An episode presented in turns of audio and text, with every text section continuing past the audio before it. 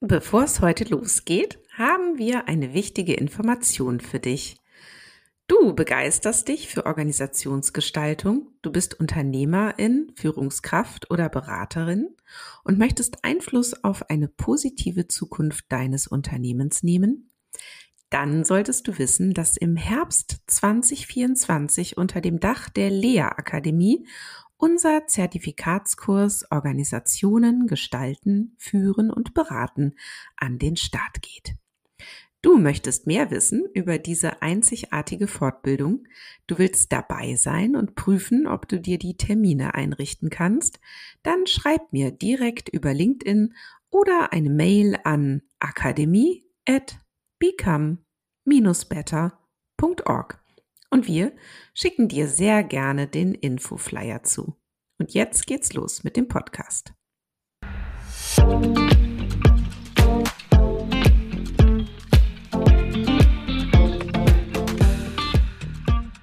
Ja, hallo, hier ist Organisationen entwickeln, der Lea-Podcast für zukunftsfähige Unternehmen und für eine Welt, in der wir alle gerne leben und arbeiten möchten.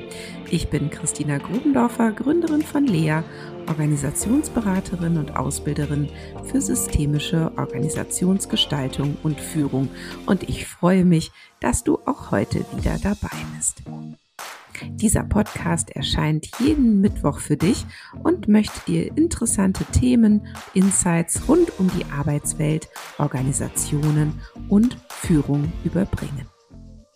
Heute nehmen wir dich mit in den Weiterdenken Podcast von Svenja Hofert. Svenja hat mich in ihren Podcast eingeladen, um mit mir darüber zu sprechen, was eigentlich systemisch ist und was der systemische Blick in der Führung leisten kann. Du erfährst, welches die Kernideen des systemischen Denkens sind, warum der systemische Blick gehörig mit gängigen Annahmen über Führung aufräumt, woher Mitarbeitende und Führungskräfte in Unternehmen eigentlich wissen, was sie den ganzen Tag lang zu tun und zu lassen haben. Aber hör selbst. Und ich freue mich wie immer über deine Rückmeldung.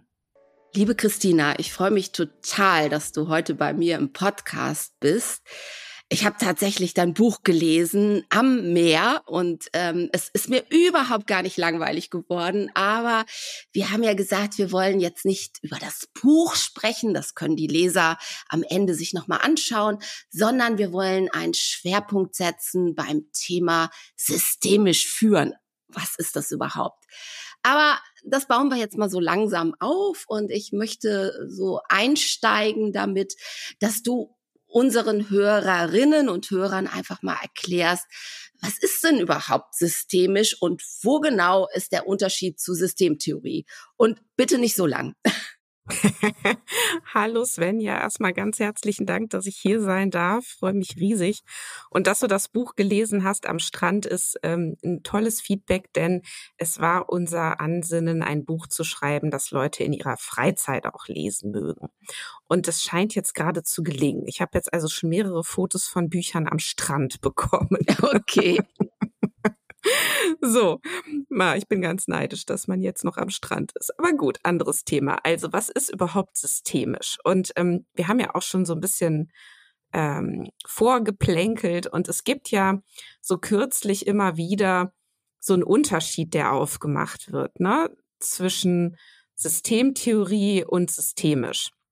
Und vielleicht ähm, knüpfe ich da nämlich auch einmal an, so als Brücke, ähm, denn dieser Unterschied oder diesen Unterschied zu machen zwischen Systemtheorie und systemisch, das kommt aus meiner Sicht aus dem Lager der Systemtheoretiker und soll damit das in Anführungsstrichen, sagen wir mal, nur systemische so ein Stück weit einordnen als so ein eher Methoden- oder rezeptorientierten oder aber auch vor allem personenorientierten Ansatz. Also so das Systemische als eine sehr personenorientierte Schule, der so die Systemtheoretiker ja eigentlich dann doch der theoretische Unterbau fehlt, deshalb irgendwie zu kurz springt oder eben auch jenseits der Arbeit mit Einzelpersonen oder Teams oder Familien ein zu stumpfes Schwert sei.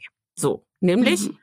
Ne? Der Unterschied wird also genutzt, um beispielsweise diesen Blick auf Organisation und Organisationstheorie ins Feld zu führen und dann e-, eben auch diesen Fokus zu setzen auf die Eigenlogik dieses äh, vielleicht äh, seltsamen, aber sehr ernstzunehmenden, eigenständigen Wesens von Organisationen. So. Aber eigentlich ist ja die Systemtheorie eine der vielen, vielen Quellen der systemischen Beratung, systemischen Führung, neben noch ganz vielen anderen Quellen. Und es gibt da die verschiedensten Zugänge und Möglichkeiten, wie ich finde, sich eine eigene Wirksamkeit im Vorgehen zu erarbeiten, je nachdem nämlich, in welchen Kontexten man so unterwegs ist, mit welchen Themen man arbeitet und dann natürlich auch in welcher Funktion. So, und noch ein letzter Satz. Diese verschiedensten Quellen, die sind nämlich auch aus den Sozialwissenschaften, also sowas wie Gruppendynamik, ja. Mhm. Oder aus der Soziologie natürlich ähm, gibt's ja nicht nur Niklas Luhmann, ja. Da kann man ja auch mal gucken, parsen. Man kann auf die Psychologie gucken, auf die Philosophie.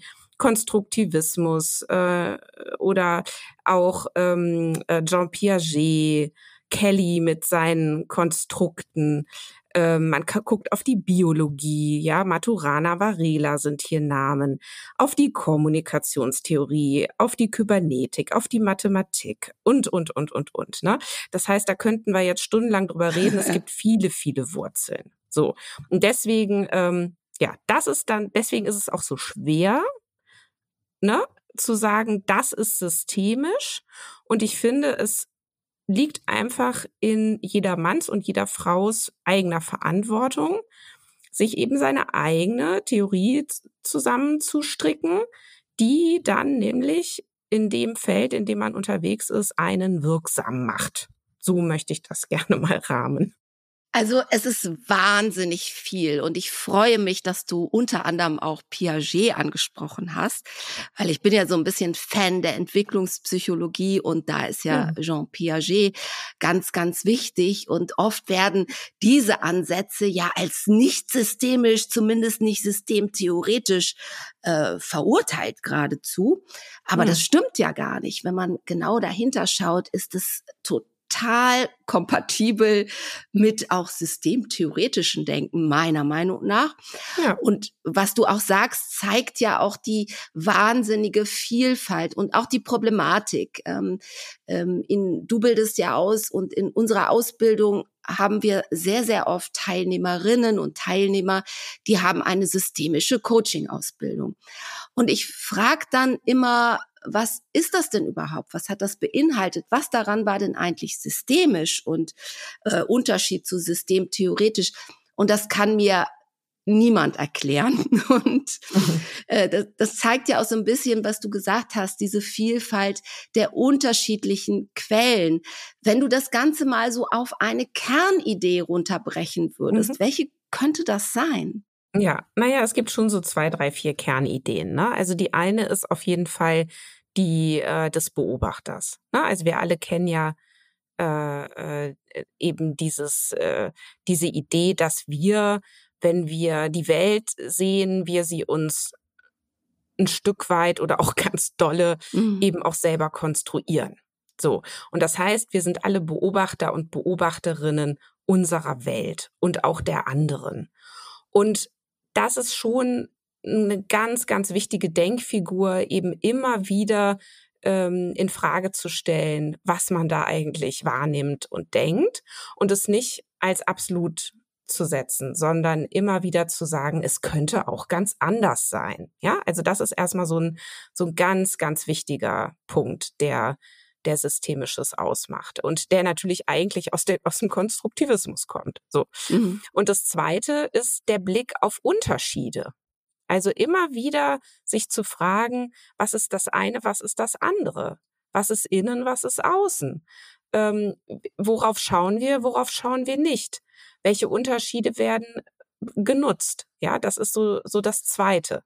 Und das Dritte ist, dass man, und das ist natürlich auch ganz, ganz wichtig, dass man nicht auf Einheiten schaut oder auf Individuen nur schaut und dort äh, haften bleibt, sondern dass man auf Interaktionen schaut, auf Kommunikation schaut, auf Beziehung schaut, auf das dazwischen schaut. Ne? Das ist dann eben das Systemische.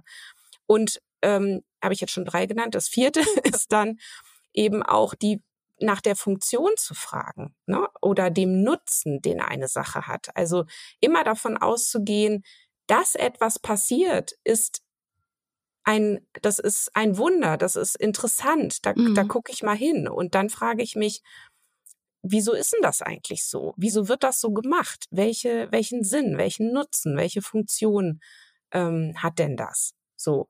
Und ja, und das sind auf jeden Fall so Denkfiguren. Wenn man die beisammen hat, dann kann man schon mal sagen, dann ähm, arbeite ich systemisch, ne, wenn ich so drauf schaue. Und vielleicht noch ein fünftes, natürlich immer diesen Kontext ähm, äh, mit zu betrachten. Also immer so ein Stück raus zu zoomen mit seinem Blick und zu gucken, was ist eigentlich die nächstgrößere Einheit. Also ja. Beispiel, mhm. ne, wenn ich jetzt, du sagst Teilnehmer der Coaching-Ausbildung, ich mache eine Coaching-Ausbildung, es kommt ein Mensch zu mir mit einem Anliegen und ich zoome einfach mal raus und frage mich, ah, in welchem Kontext, in welcher Situation äh, taucht denn das so auf, dass du dich damit so fühlst oder dass du dieses Problem hast? Und wann ist es vielleicht einfach auch weg oder nicht da?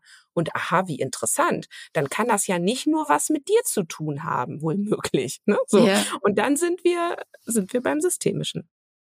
Genau, und ähm, es hilft ja auch, äh, zum Beispiel Hypothesen zu bilden. Ne? Da gibt's ja auch ja. einige, die haben oder verfolgen den Ansatz, ja, äh, Hypothesenbildung macht jetzt überhaupt gar keinen Sinn. Man sollte immer nur gucken, was ist und nicht einordnen. Man brauche keine Schubladen. Was denkst du dazu? Ja, Hypothesen sind ähm, eine ganz äh, wunderbare Art und Weise, um systemisch zu arbeiten.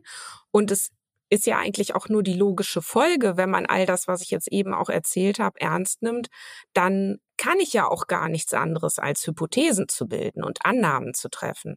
Und dann schaue ich mit diesen Annahmen auf die Welt und guck, was sich mir zeigt dadurch und was äh, gerät mir dadurch in den Blick. Und dann ähm, kann es sein, dass ich mit dieser Hypothese wirklich einen guten nächsten Schritt machen kann. Und dann kann es aber auch sein, dass irgendwas passiert und ich merke, nee, die Hypothese ist Quatsch, die kann ich überhaupt gar nicht weiter mitnehmen, dann schmeiße ich die jetzt halt weg. Ne? So. Mhm. Und es braucht natürlich eine gewisse Flexibilität im Geist und es braucht auch eine Haltung von Demut, nämlich äh, immer wieder zu sagen, naja, ich habe die Weisheit nicht mit dem Löffel zu, äh, gefressen, ich kann es nicht wirklich wissen. Und es ist auch nicht schlimm, wenn ich mich irre. Ne? Da bricht mir kein Zacken aus der Krone. Genau, es ist nicht schlimm und ich kann Hypothesen verwerfen. Sie sind Arbeitshilfen und sie sind nicht dafür da, äh, dass ich da irgendetwas in äh, Zement mauere, ne? sondern Hypothesen sind Arbeitshilfen. Und deswegen denke ich auch, Theorien sind sehr hilfreich, können super hilfreich sein, aber trotzdem kann man ja weiterhin beobachten, was um einen herum passiert. Und der Mensch ist nun mal ein Schubladentier. Ne? So deswegen glaube ich, das kann man auch gar nicht vermeiden und wundere mich immer, dass das teilweise so, ah, wie kann man das? Ne? Das ist ja unmenschlich.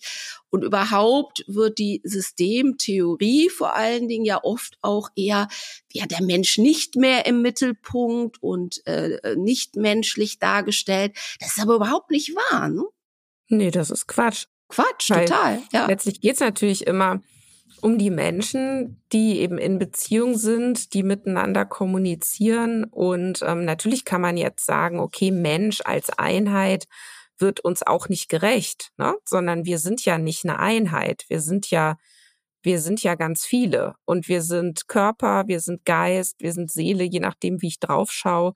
Und wir sind auch in verschiedenen Zuständen. Wir sind ja nicht äh, den ganzen Tag lang der oder dieselbe, mhm. sondern ich bin in der Stimmung und in jener Stimmung. Und äh, da finde ich zum Beispiel auch die, den Ansatz von Gunther Schmidt wahnsinnig hilfreich. Also Gunther Schmidt als ein sehr bekannter Therapeut, Hypnosystemiker, der ja einfach da ganz stark immer hinschaut und sagt, je nachdem, in welchem Zustand du bist, bist du jemand ganz anderes und hast natürlich auch Zugang zu ganz anderen Qualitäten, Seiten, Erinnerungen, Kompetenzen ähm, und so weiter. Und genau, und deswegen finde ich so dieses Ja, der Mensch. Ja, was ist denn der Mensch? Mhm, ja. Also, ja, also ich finde, da muss man auch äh, differenzieren, finde ich. Aber es geht auf gar keinen Fall darum, ähm, den Menschen wegzudenken oder so. Das ist, das ist ja Quatsch. Ich, ich finde auch im Gegenteil, ne, der Mensch wird mit so äh, Mindset, ne? wir müssen das Mindset ändern und so weiter, das hast du ja auch herausgehoben. Äh, Im Gegenteil, er wird da als reines Gehirn quasi dargestellt, als ein Gehirn, was man in irgendeiner Weise dann neu programmieren könnte, damit man dann äh, was auch immer für ein Mindset hat.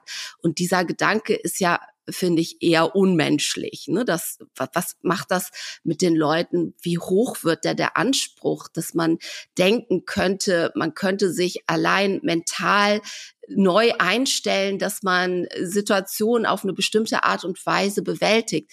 Das ist ja fast irrwitzig, aber trotzdem gibt ja. es diese, diese sehr äh, zentrierte Annahme und die ist echt fokussiert aufs Gehirn. Finde ich ja. irgendwie schade. Ne?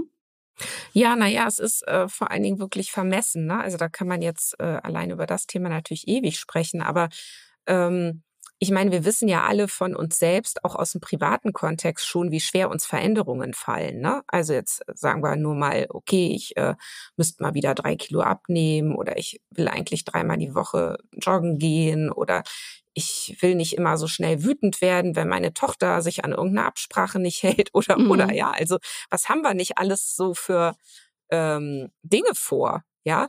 Und und dann wissen wir natürlich auch alle, wie, wie schwer uns das zuweilen fällt, uns dann dran zu halten. Ne? Also wir können uns nicht mal eben so zack, zack verändern. Manchmal schon, ja. Und manchmal passieren auch Dinge im Leben, da ist man ganz erstaunt, oh wow, ja, jetzt ist alles irgendwie anders. Aber ich finde es eben ganz schön heftig, dass im Arbeitskontext da so ein Anspruch erhoben wird, dass die Leute sich mal eben verändern oder entwickeln oder mal eben halt ihr Mindset ändern. Also was ja heißt, veränder deine, dein Denken über die Welt, verändere dein Denken über deine Mitmenschen, verändere dein Denken über dich selbst. Und zwar so, dass wir hier als Unternehmen davon profitieren können.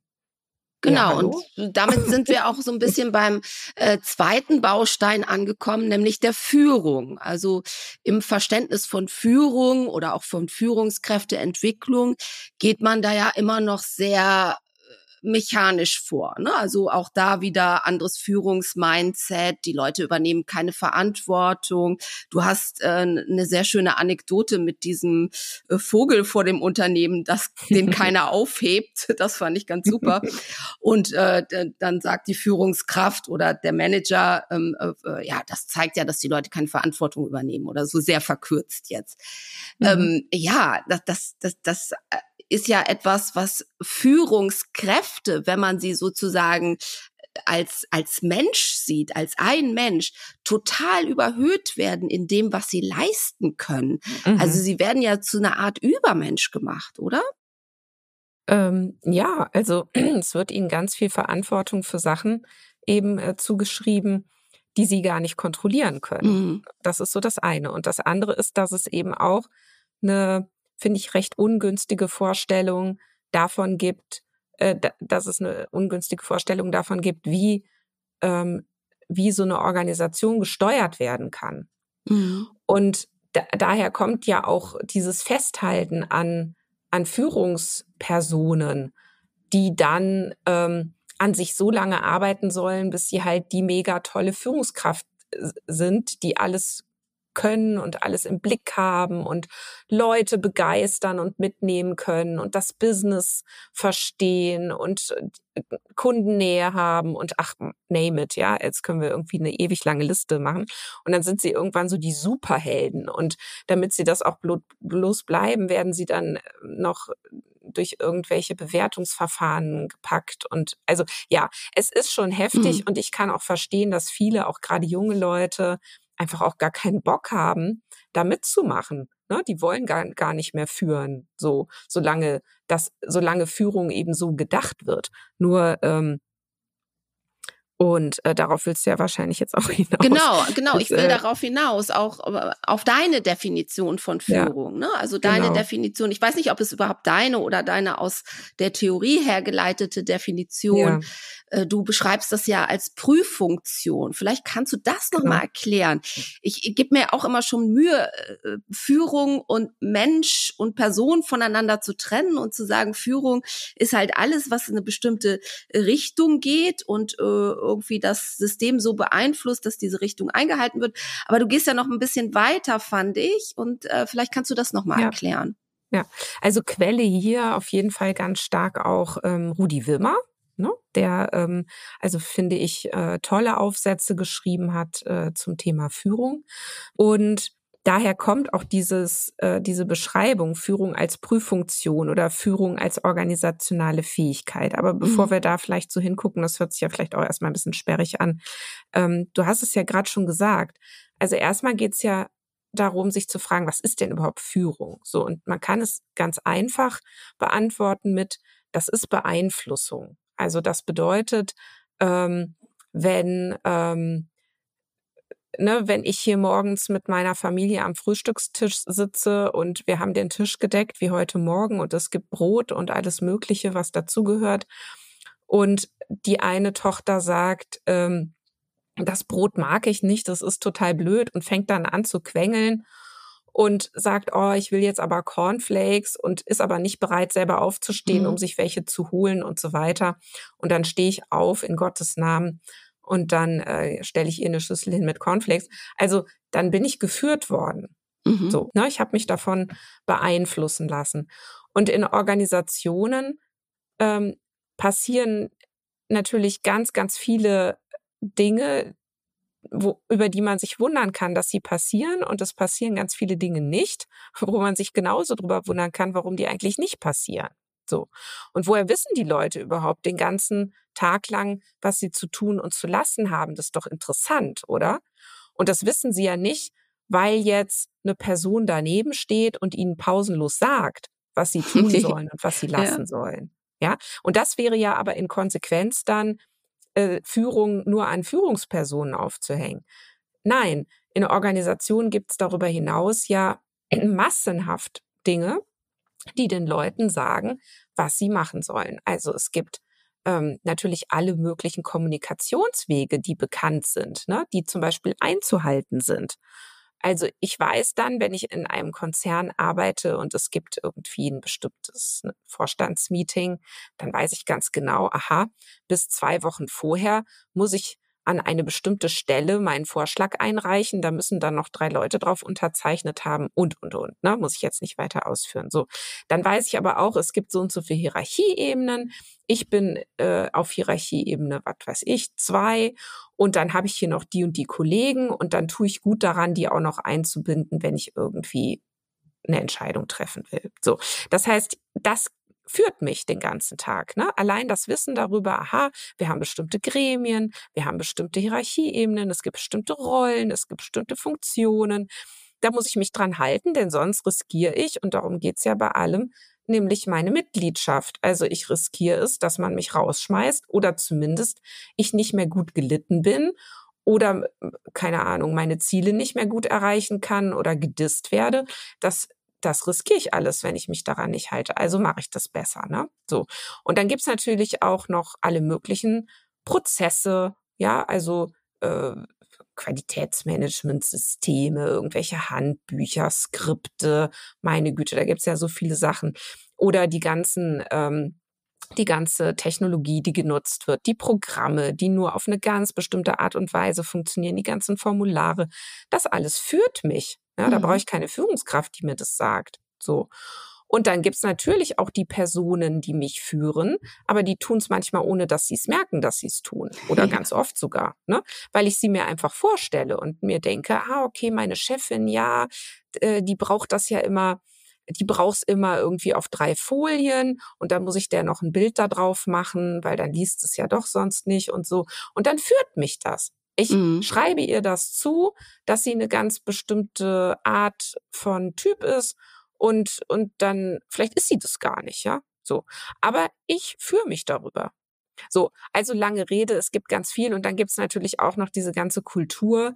Das bedeutet diese ganzen Bewertungserwartungen, die jetzt mal jenseits des Businesses noch laufen. Also bei uns darf man mhm. möglichst keine Anglizismen, Anglizismen benutzen, sonst ist man gleich persona non grata. Oder ähm, damit du irgendwie mit deiner Idee durchkommst, musst du total die Ellenbogen ausfahren, ja, und musst richtig dafür eintreten, sonst hört dich eh keiner. Also da könnte ich jetzt auch drei Millionen Sachen nennen, aber natürlich führt mich das dann auch den ganzen Tag lang. So, also lange Rede, ähm, in Organisationen oder Organisationen führen führen die Leute durch ihre Strukturen mhm. und äh, das ist, das muss man sich unbedingt genauer angucken, denn so eine Organisation kann ja total äh, dysfunktional organisiert sein.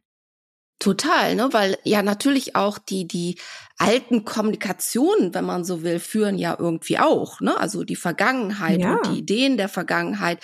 Mhm. Und das Ganze kann man sagen, ist ganz schön komplex. Ne?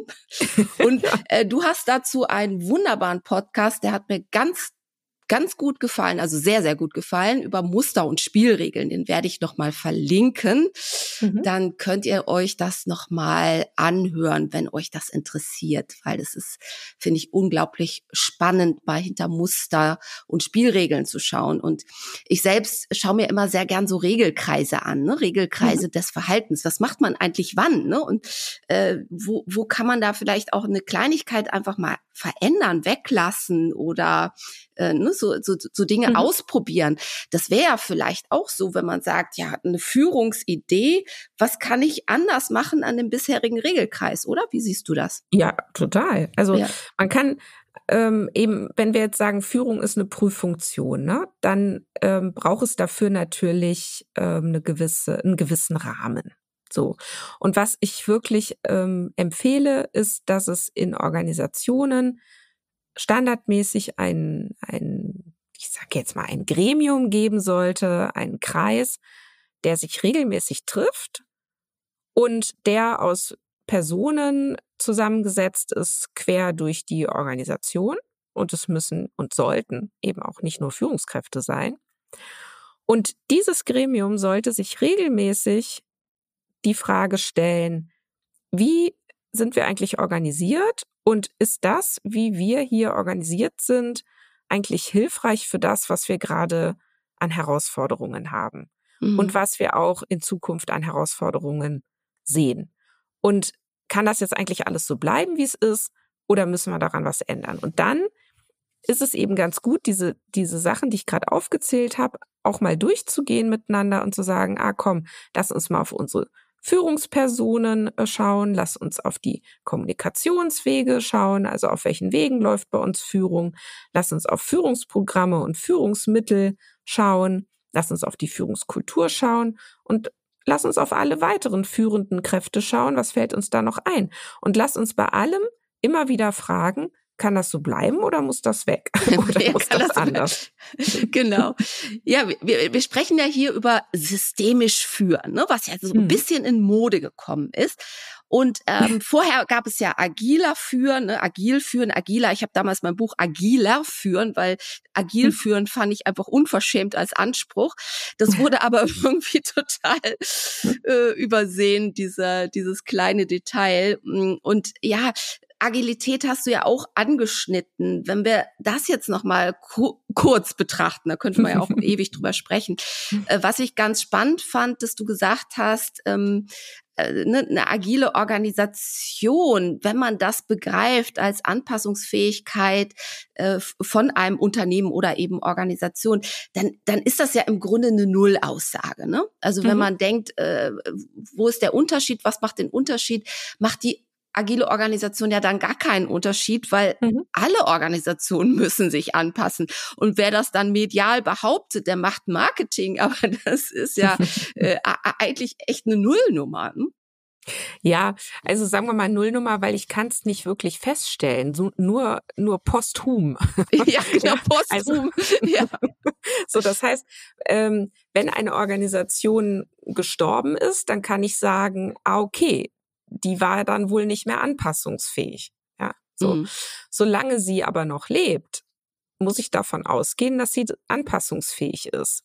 So. Mhm. Und wenn ich jetzt natürlich agil mit anpassungsfähig übersetze, dann habe ich einen leeren Begriff.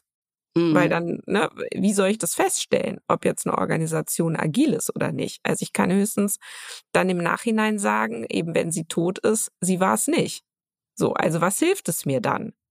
Oder sie, sie war es für den Moment. Und in Podcasts, auch in deinem, muss man sagen, werden ja immer Unternehmen genannt, die besonders agil agieren. Und teilweise kenne ich die und dann, ah, da zuckt sich bei mir, also zieht sich bei mir so alles zusammen, mhm. weil ich denke, oh Mann, ey, äh, äh da, da warst du neulich oder hast gehört und äh, das, das ist ja weißt du, zu sagen, das ist jetzt agil oder das ist jetzt, die sind jetzt vorangekommen, ist ja immer eine Momentaufnahme.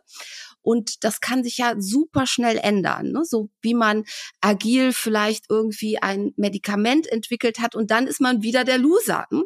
Und das sind ja so Abläufe oder Menschen, agile Organisationen ähm, machen etwas anders, dann ziehen die andere Leute an und plötzlich weht aber, muss ein anderer Wind wehen, weil die Organisation ja immer noch ihre Logik hat, nämlich sie will und muss überleben und dann wird alles, was man vorher in Anführungsstrich bewegt hat, obsolet.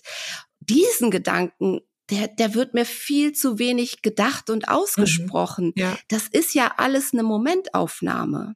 Ja. Ja, ähm, genau. Und ich glaube, wir müssen auch hier nochmal unterscheiden zwischen agilen Vorgehensweisen auf einer Teamebene mhm. und eben diesem Begriff agile Organisation. Ja, äh, das äh, genau, weil mit der mit der mit der Agilität, den agilen Methoden, agilen Vorgehensweisen äh, wie auch immer man das jetzt nennt, äh, gibt's ja auf Teamebene große Erfolge. Ja, mhm. also weil dort, wo es wo es wirklich auch sinnvoll ist, also wo ja. Neues entwickelt wird, wo es sehr komplexe Fragestellungen gibt, wo es darum geht, dass Leute aus verschiedensten Disziplinen gut zusammenarbeiten an einem Produkt, dann ist das ja wirklich erfolgsgekrönt. So, das muss man ja wirklich auch festhalten und sagen. Und gleichzeitig ähm, wird aber in Organisationen nicht an jeder Stelle Neues entwickelt, sondern Organisationen haben große Teile, die auf Dauer stehen, ja, oder die ähm, die Sachen wirklich wiederholen, die Routinen haben. Und da macht es auch überhaupt keinen Sinn, agil vorzugehen das, äh, wie soll ich agil die Buchhaltung machen, ja, wenn es jeden Monat wieder dasselbe ist, so. Und, ähm, und das müssen wir eben unterscheiden. Und deswegen können wir das Thema Agilität nicht hochziehen, einfach mal so auf die Organisation. Ähm, und es reicht auch nicht, jetzt irgendwelche ähm, Teamansätze auf ganz viele Teams hochzuziehen, dann bin ich immer noch nicht auf der Organisationsebene, mhm. weil die Organisation ist was eigenes. Das ist noch mal was drumherum, äh, wenn man das jetzt mal bildlich sehen will. Ne? Und da komme ich über die Multiplikation von Teams komme ich nicht hin auf die Organisation, weil ich bleib ja immer in dieser Logik von Team. So Richtig, und ja. äh, genau, also und das finde ich ist immer noch mal so wichtig und das war mir ja natürlich oder bei uns auch so wichtig in dem Buch, ähm, dass wir die Organisation wirklich so als eigenes Wesen die nämlich oft vergessen wird, ähm, auch ins auch ins Feld führen.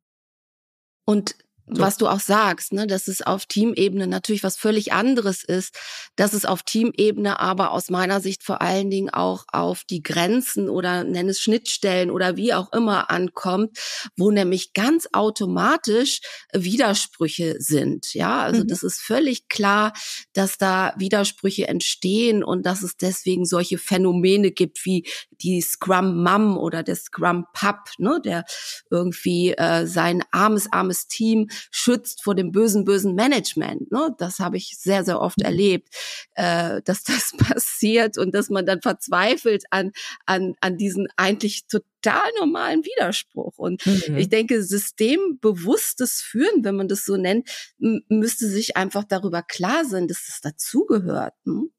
Ja, genau. Das also, ist ja sowieso auch ähm, glaube ich, sehr entlastend, äh, wenn man das einmal äh, verstanden hat, dass in Organisationen eben diese Widersprüchlichkeiten äh, sind und man die auch nicht wegbekommt. Ja, das ist unglaublich ja. entlastend. Ne? Ja. Also ich merke, dass das, das oft super schwer in den Köpfen ankommt. Ne?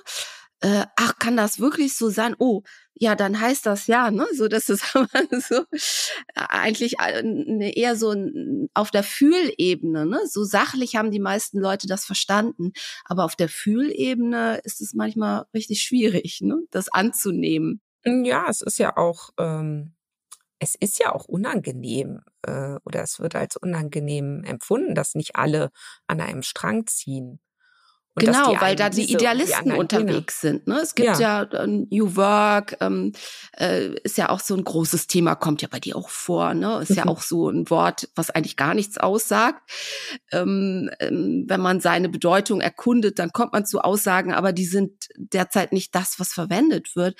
Und da sind viele Idealisten unterwegs. Ne? Die wollen die Welt bekehren, so meiner Meinung nach, und die äh, vergessen völlig, dass wir ja äh, wirtschaften müssen mhm. und dass das bedeutet, dass bestimmte Themen äh, vielleicht zu einer bestimmten Zeit auch gar nicht so im Vordergrund stehen können und man sich die Frage stellen muss, wie müssen wir das die Umgebung gestalten, damit wir trotzdem den Menschen gerecht werden. Ne? Und damit meine ich jetzt nicht diesen ähm, idealistischen Humanismus, sondern ähm, das Verständnis, dass, dass natürlich Menschen zu einer Organisation gehören, dass man die aber nicht zufrieden machen muss oder so. Ne?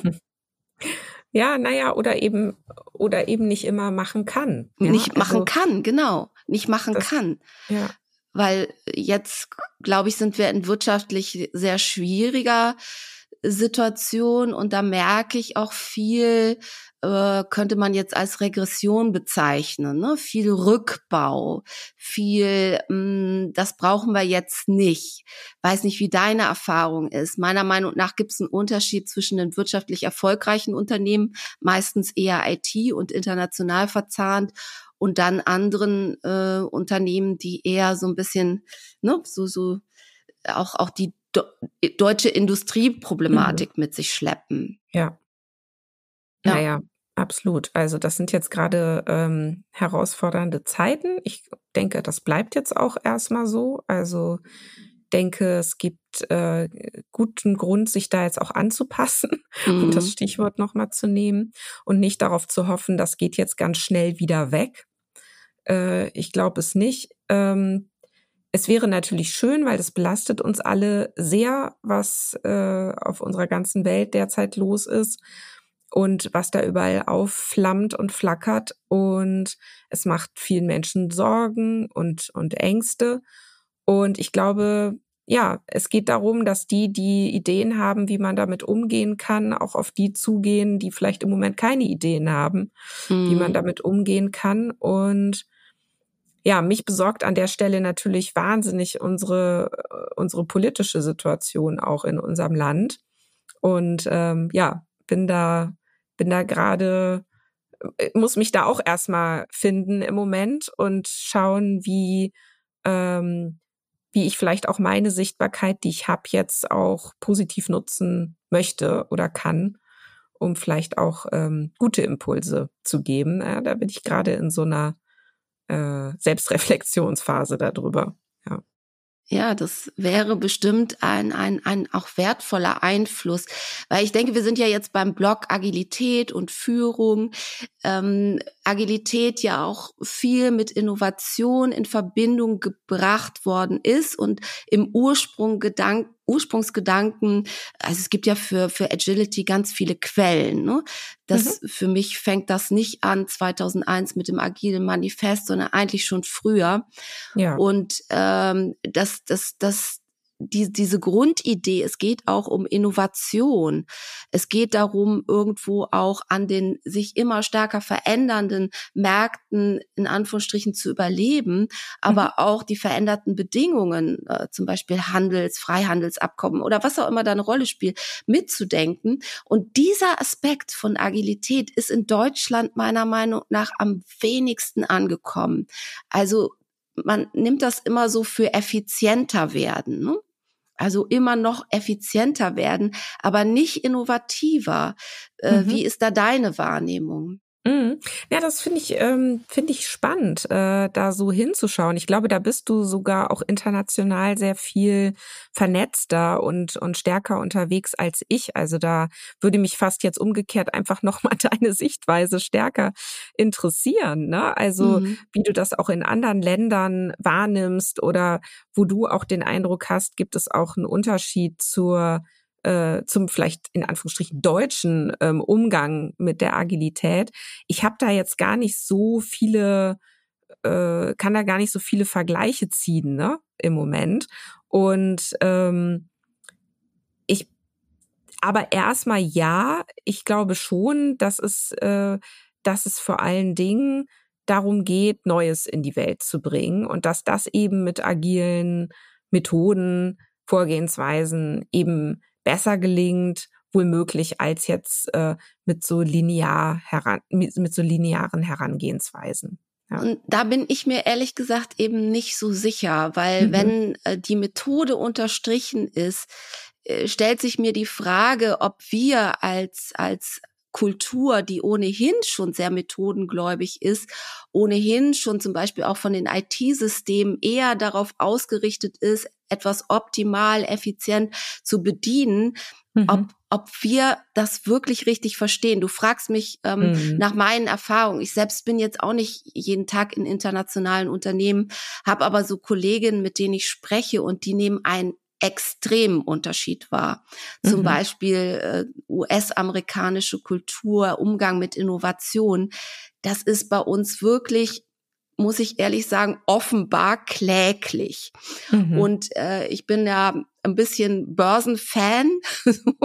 ja. äh, Finanzwelt interessiert mich sehr stark und äh, da höre ich halt auch viel Podcast und habe halt unter anderem so dieses Beispiel Japan, die ja auch sehr schwierige wirtschaftliche Situationen hatten und offenbar derzeit sehr, sehr innovativ sind. Mhm. Viel mehr Patente, man kann das ja an bestimmten Kennzahlen auch sehen.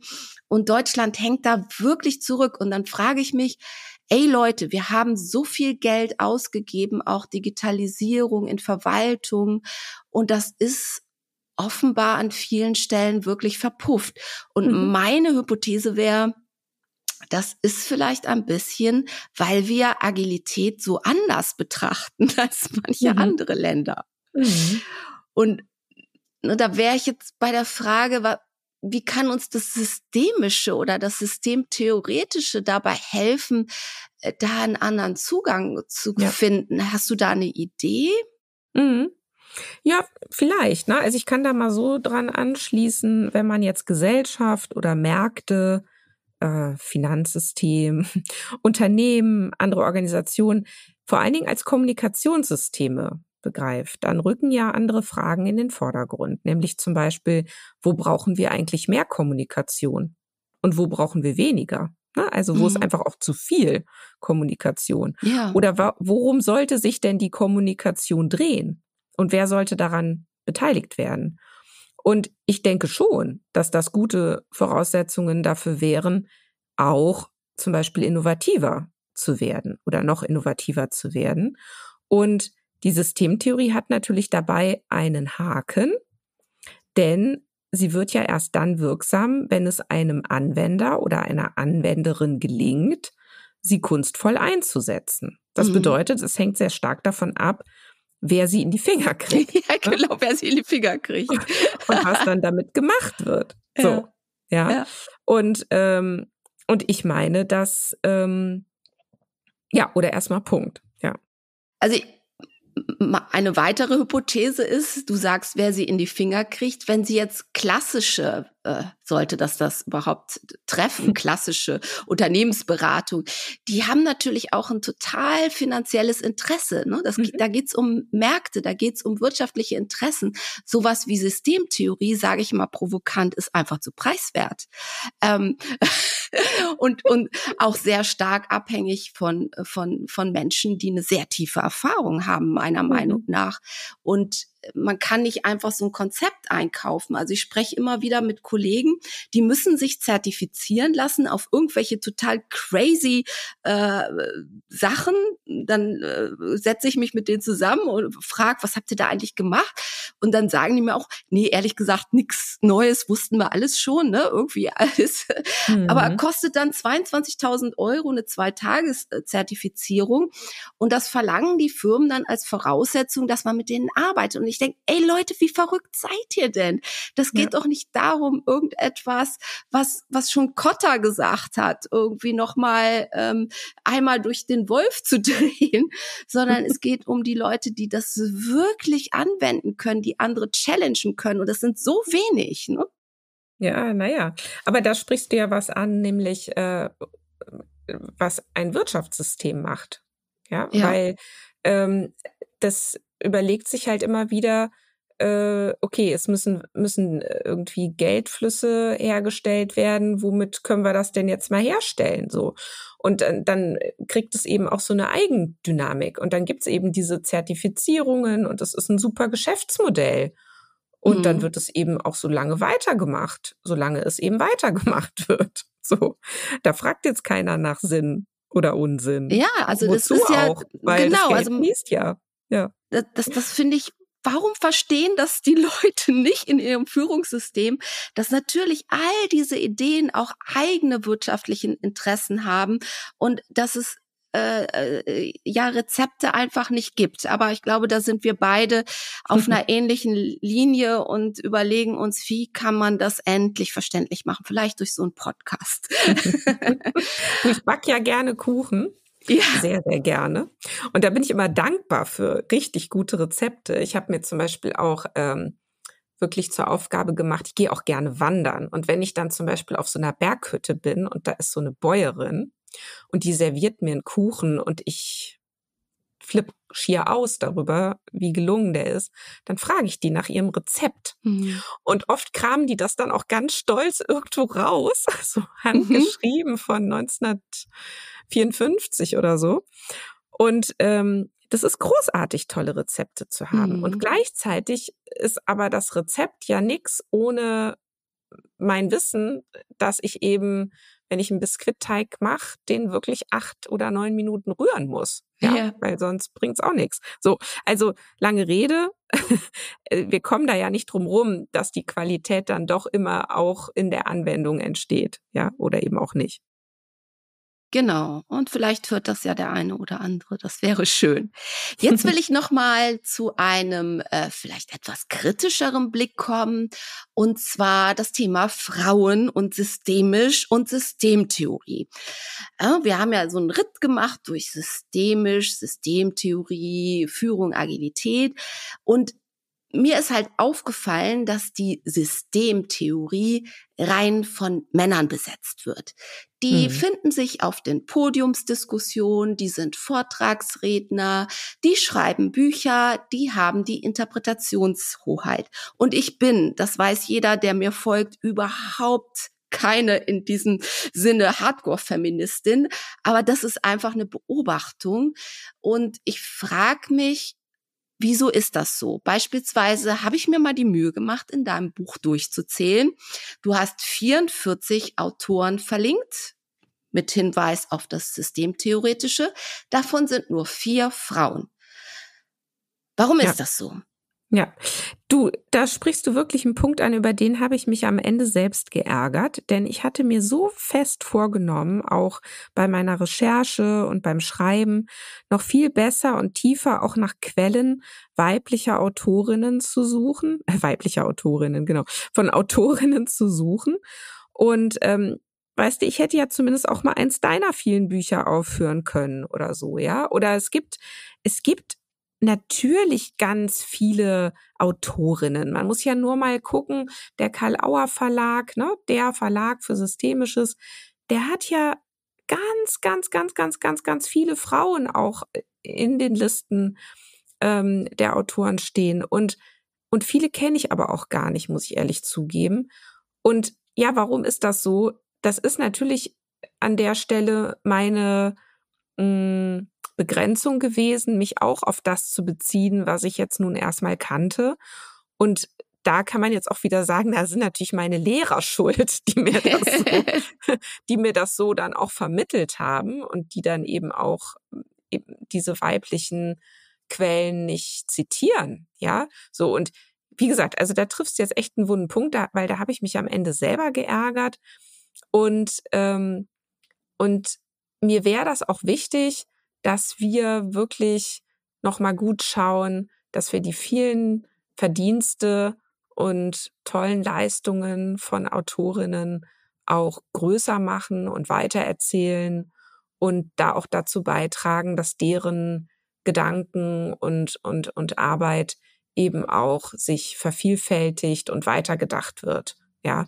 Und mich sprach jetzt letztens auch eine Kollegin an auf äh, der Buchparty, ähm, dass sie jetzt ein Projekt startet, die Frauen in der Systemtheorie ins Rampenlicht mhm. zu bringen. Und das finde ich super. Ja. Genau, meiner Meinung nach spielt dabei eine Rolle der Lündi-Effekt, den habe ich in meinem Buch Mentale Modelle zum Beispiel beschrieben, dass man also auf das zurückgreift, was ohnehin schon da ist. Und das ja, wiederholt genau. sich und wiederholt sich. Das heißt, der, der Erste, der ein Literaturverzeichnis macht und so weiter und so fort. Und dann werden immer die, die gleichen zitiert und äh, das ist sozusagen so ein Kreislauf. Das ist aber nicht das Einzige. Ich kann dir das als Frau, die immer versucht hat, ins Wirtschaftssektor Segment zu kommen und keinen Bock mehr hatte. Ich habe ja auch mal Karriere zum Beispiel gemacht. Äh, Karriere war mir immer viel zu wischi-waschi und nix, äh, irgendwann alles äh, rauf und runter gedacht, ähm, dass das echt richtig schwer ist, weil die sehen dich schon von den Verlagen nicht in den Segmenten und die wollen dich einfach nicht ins Wirtschaftssegment nehmen. Das ist so ein Grund. Ne?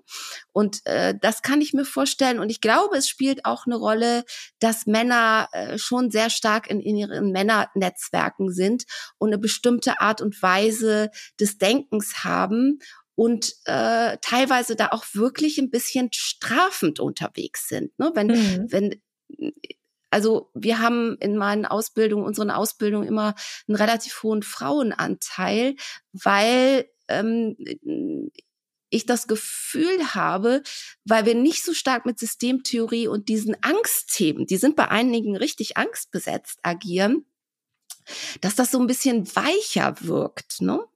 Äh, mhm. Das finde ich ist, ist, ist auch was, was komisches. Ne? Möglicherweise hat es mit den ähm, unterschiedlichen Eigenschaften zu tun, aber ich finde es wirklich schade und bin manchmal der Meinung, vielleicht müsste man an den Stellen doch mal bewusste Quoten einziehen.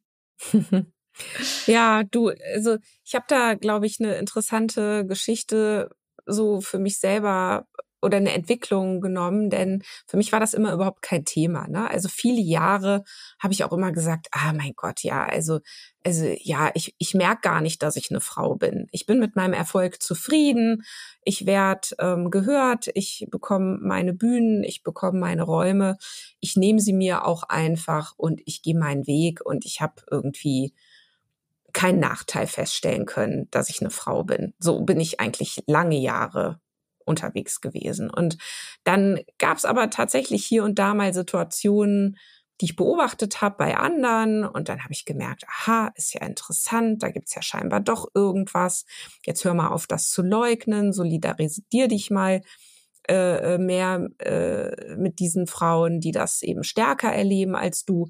So, und dann ähm, habe ich da auch bin ich da einfach auf sehr viel aufmerksamer geworden. Und ähm, genau, und jetzt kann man natürlich sagen, ja, okay, dann habe ich angefangen darauf zu achten und dann fing es mir, dann, dann fiel es mir plötzlich auch auf, wie es mir selber auch geschieht, mhm. ja, wie ich also aufgrund meines Frauseins ähm, eben benachteiligt äh, bin. Und der Höhepunkt war dann tatsächlich mal, dass ich bei einem äh, bei einem Neukundengespräch war und der Inhaber ähm, dieser Firma, die machen so, so Badezimmerarmaturen und sowas, ähm, dann tatsächlich äh, zu mir sagte, äh, und Sie sind ja auch eine Frau und von Ihnen lasse ich mich schon mal überhaupt gar nicht beraten.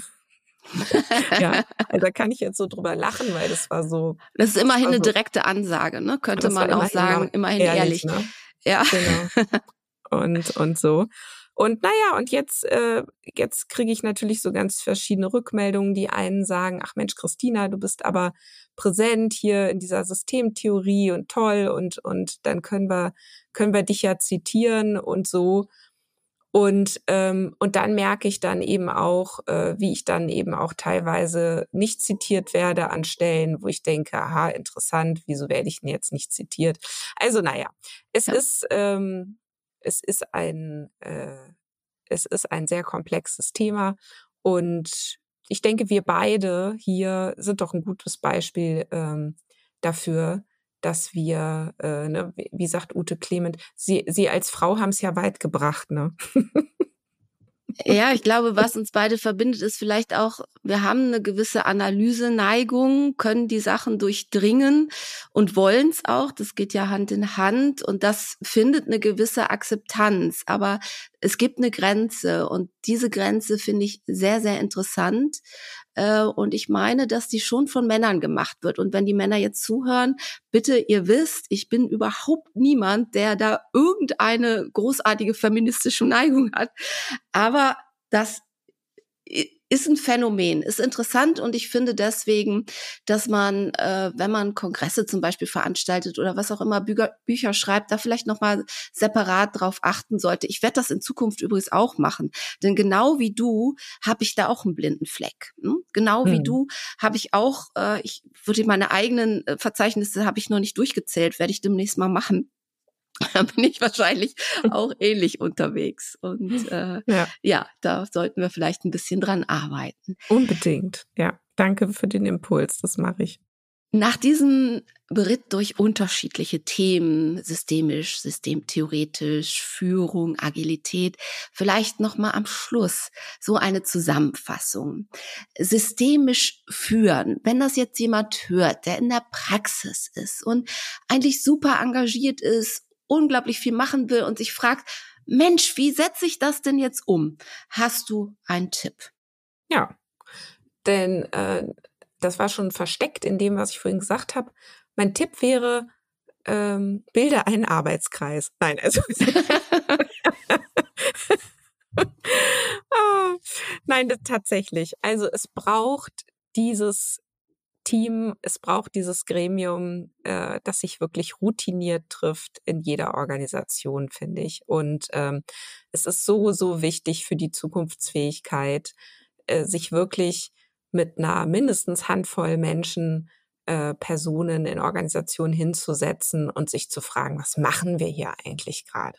Ja? Mhm, ja. Und was sind eigentlich die Schmerzen, die wir, die wir jetzt schon spüren? Also Beispiel, ähm, wir merken zum Beispiel, wir haben eine Wahnsinnsleistungskultur und äh, wir sind hier auch ein ziemlicher Boys Club und wir haben jetzt irgendwie hier in den Führungspositionen immer noch äh, auf den oberen beiden Ebenen 95 Prozent Männer.